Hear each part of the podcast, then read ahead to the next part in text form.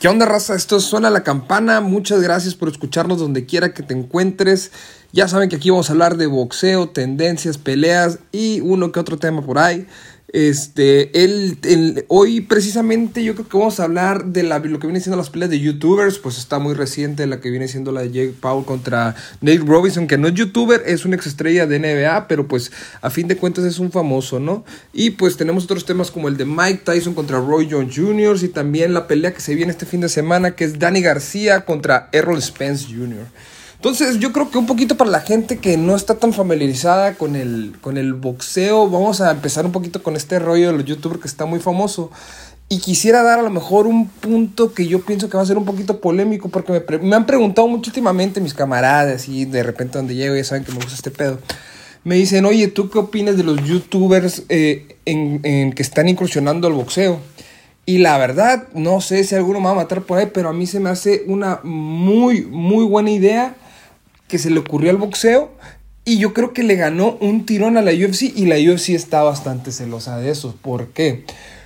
Porque es un público joven, muy joven y que a lo mejor pues no está en esto los deportes, pero pues tú tienes 13, 14, 15 años o los años que tengas, incluso pues la gente grande, yo también veo videos y tengo mis youtubers favoritos, ¿no? Entonces, ¿a quién no le gusta ver a sus youtubers favoritos rompiéndose la madre? Y es una muy buena manera de introducir a, nuevas personas, a los morros, a la raza, a, este, a este deporte, ¿no? Y precisamente eh, viendo a sus youtubers favoritos es como van a incursionar, es como van a empezar a ver otras peleas. y lo que se me hace muy bueno es que los metan antes de peleas que sí son de box, porque pues ya te aventaste la pelea de tu youtuber favorito, ¿qué te cuesta aventarte las demás? Y así pues precisamente van a tener luego un boxeador favorito, alguien que los impresione, no falta que vean un knockout que les guste mucho, entonces se van a empezar a interesar, entonces eso significa en más público, ¿no? Eso significa más público para el deporte. Yo creo que el UFC se está como queriendo incursionar y hacer las peleas, porque por ejemplo, UFC tuvo un gran acierto en cuestión de que empezó para, para masificarse y para que la gente le gustara la UFC, jalar gente del box para el UFC, ¿qué es lo que empezó a hacer? Las peleas de McGregor contra Mayweather.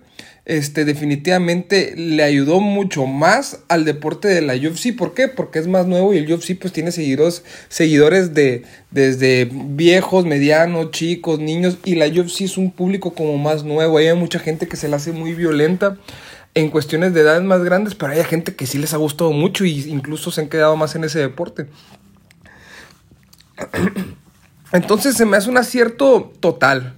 La verdad se me hace un super, un super acierto esto que está haciendo el boxeo. Y pues hablando de la pelea de Jake Paul contra Nate Robinson, pues se me hizo una buena pelea, la verdad. Neil Robinson, la verdad, no sabía de boxeo, ¿no? El, el, vato también tuvo su campamento, entrenó, pero pues se nota que era la primera vez que peleaba. Jake Paul era su segunda pelea, pero el vato ya tiene un año entrenando.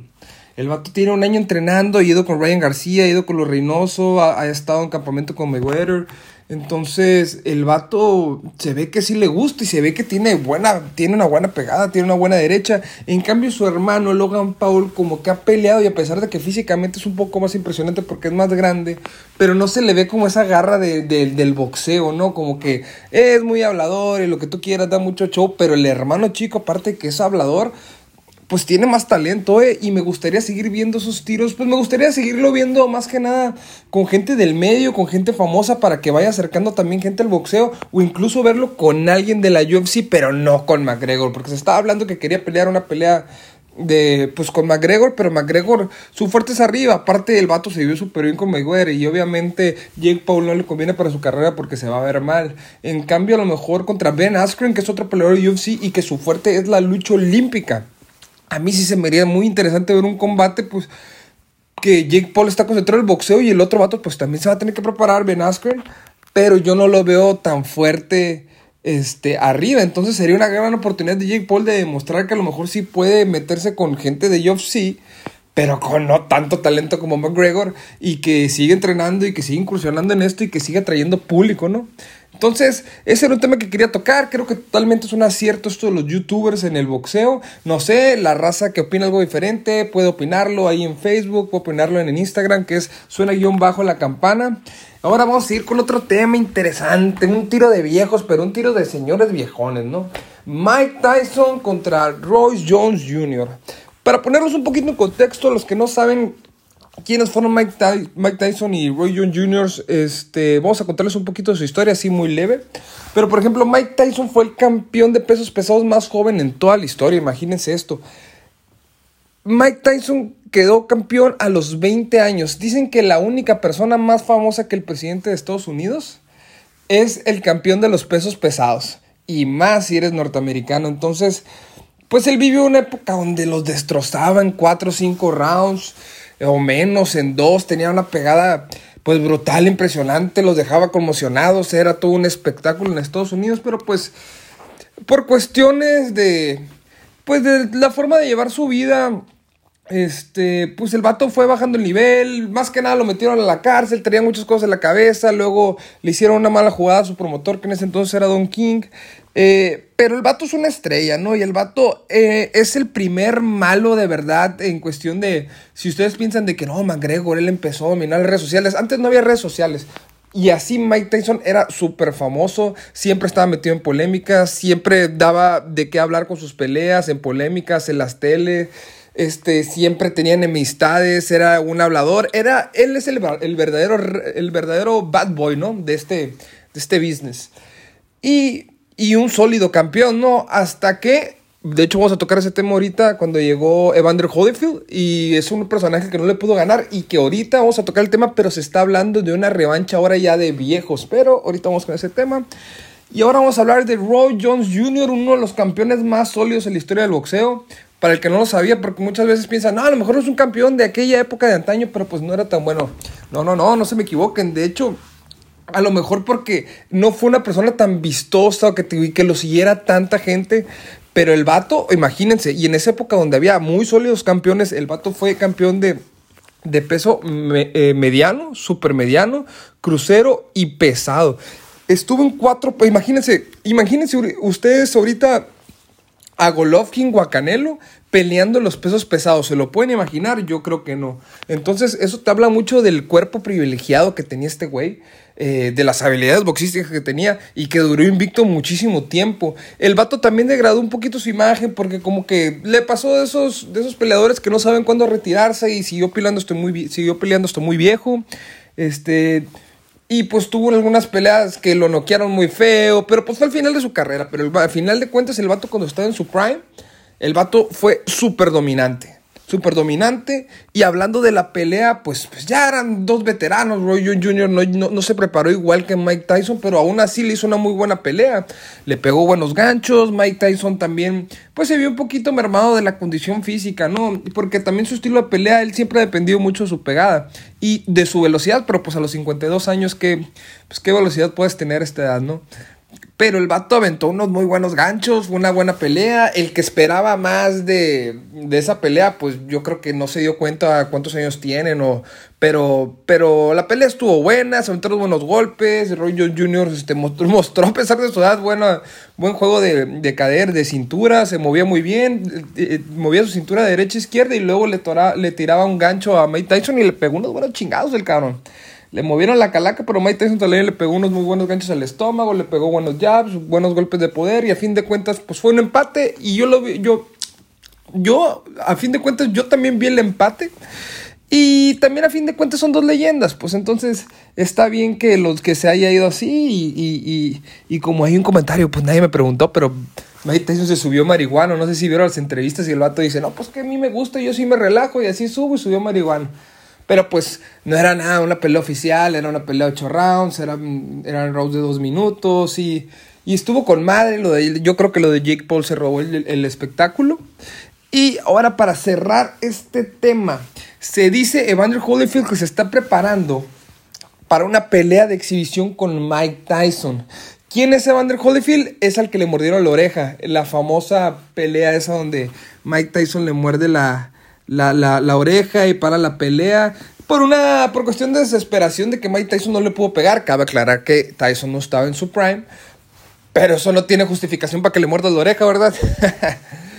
y, y, y pues a ver qué tal. Mira, yo no sé si yo a Evander Holyfield lo veo muy bien, este, tanto mentalmente como físicamente, como que el vato nunca dejó el gym. Yo creo que le pueden partir una vez más a Mike Tyson. Entonces, yo no sabría si, si como Mike Tyson aceptar la pelea, pero pues el vato es un tigre y pues tampoco puede mostrarle miedo. Si ya le tiró el reto y pues ya andas en exhibición y si eso te va a dar dinero, pues va, dale, ¿no? Esperemos a ver que sí se haga la pelea, esperemos que Mike Tyson salga ganador esta vez, aunque la veo muy difícil, la verdad, porque si quieren googlelo, este, George Foreman se lo dejo de tarea para que vean su físico, para que vean cómo boxea y van a ver que está muy completo el cabrón. Y ahora sí vamos a hablar de boxeo de verdad, que está la pelea del fin de semana de Danny García versus Errol Spence Jr.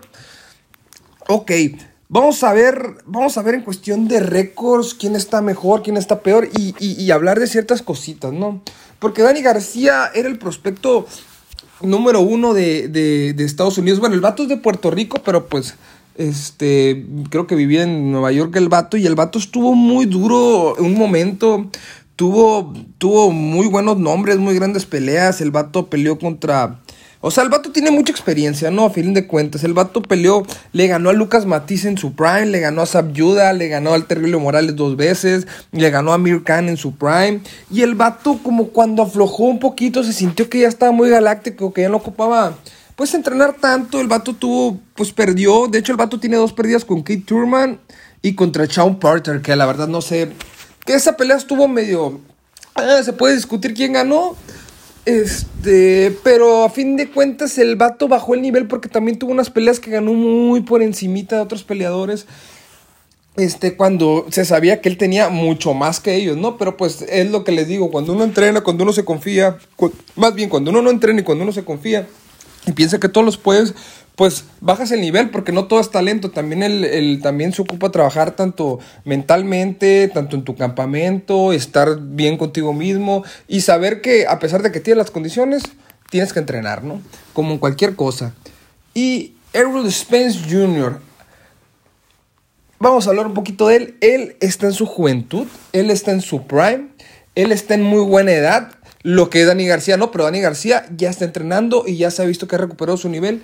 Pero Errol Spence Jr. viene de un accidente. Recuerden que tuvo su, en su última pelea, salió en su deportivo, el vato salió volando, se quebró la quijada, se quebró los dientes. Estuvo, ha estado, todavía no ha peleado, tiene, tuvo un año de recuperación y pues ahorita estuvo su campamento de pelea. Este, pues el vato viene muy motivado, ¿no? Una segunda oportunidad de vida porque el vato pudo haber muerto. Entonces, pero a pesar de que Aaron Spence en su prime no ha presentado grandes nombres y ahorita vamos a ver su récord. Su récord es de 26 ganadas, 0 perdidas y 21 knockouts. Y los peleadores más destacados que tiene es uno en común que tienen Danny García y Aaron Spence, que es Sean Porter, que no fue una pelea fácil para él. Mikey García, que Mikey García se me hace uno de los grandes boxeadores mexicoamericanos que han estado en los últimos tiempos. Eh, un super mega campeón. Pero Mikey García perdió contra Roland Spence porque él iba subiendo de peso, llegó gordo, experimentando nuevo. Imagínate, llegar al siguiente peso eh, sin saber cómo es la pegada, sin saber cómo andas tú en cuestión de tu velocidad, de tu pegada, y que te pongan contra el campeón más sólido de la división, eh, aparte de Terrence Bud Crawford, pues claro que, que, le iban a sorprender, ¿no? Entonces, y aún así, dio una buena pelea, a pesar del estado físico en el como llegó. Y también tiene en su récord, tiene aquel Brook, que es un muy buen boxeador. Este, entonces, que acaba de pelear, de hecho, contra, contra Terrence Bud Crawford. Y Terrence Bud Crawford lo hizo pedazos y contra aquel Brook. Errol Spence tuvo ahí también sus detallitos. Entonces, mucha gente anda diciendo que si quién es el mejor. Y pues aquí se va a ver, ¿no? Entonces, a lo que iba de esta pelea es que yo creo que Danny García tiene muchas posibilidades. ¿Por qué? Por la experiencia y porque Roll Spence viene de un accidente. Entonces no sabemos cómo va, cómo va a reaccionar su cuerpo, cómo va a reaccionar su quijada. Y, pues Danny García es un muy buen boxeador que en su momento era de lo mejor libra por libra que había, que está queriendo recuperar su nivel, que trae el hambre otra vez y pues ver cómo se va a desarrollar la pelea. La verdad, la verdad. Si tuviera que apostar mi dinero, si voy a apostar la neta un buen billuyo, me voy con Aaron Spence. Pero si vas a apostar unos 200, 400 pesitos para, para, para apostarle al que está en... Al, que, al no favorito, yo se lo apostaría a Daniel García porque te va a pagar más a fin de cuentas. Este... Y pues pienso que va a ser una muy buena pelea, pienso que va a ser una pelea sólida. Eh, dudo, que, dudo que alguien gane por nocaut, la verdad. Yo creo que se va a ir por decisión y pues vamos a ver quién desarrolla sus mejores habilidades boxísticas. Y pues raza, ahorita son todos los temas que traigo. Después, pues después de este fin de semana vamos a analizar a ver qué tal, cómo estuvo la pelea, quién tuvo las mejores habilidades, si me equivoqué, si no me equivoqué, pero bueno, voy a, aventar mi predicción porque aquí no tenemos miedo. Aquí no somos fighters, aquí no somos Jorge Sánchez, aquí vamos a lo que vamos y si perdemos no nos rajamos, ¿no? Pero también hay que ver qué trabajos en los jueces y vamos a ver también, porque ya les había comentado en otro, en otro, en otro momento que que aquí vamos a analizar muchos a, los analistas, porque también qué cochinero ponen los pinches analistas en, los boxeos, ¿no? Que, el vato comenta fútbol y lo ponen en boxeo y que, y que no sabe ni qué hablar, que ha visto una pelea en su vida y, opina, pero, pero pues hablas con 10 cabrones y, estás en, y todos están de acuerdo, menos con ese cabrón. Pero bueno, eso ya es otra historia, mi raza. Nos vemos en el siguiente podcast al rato.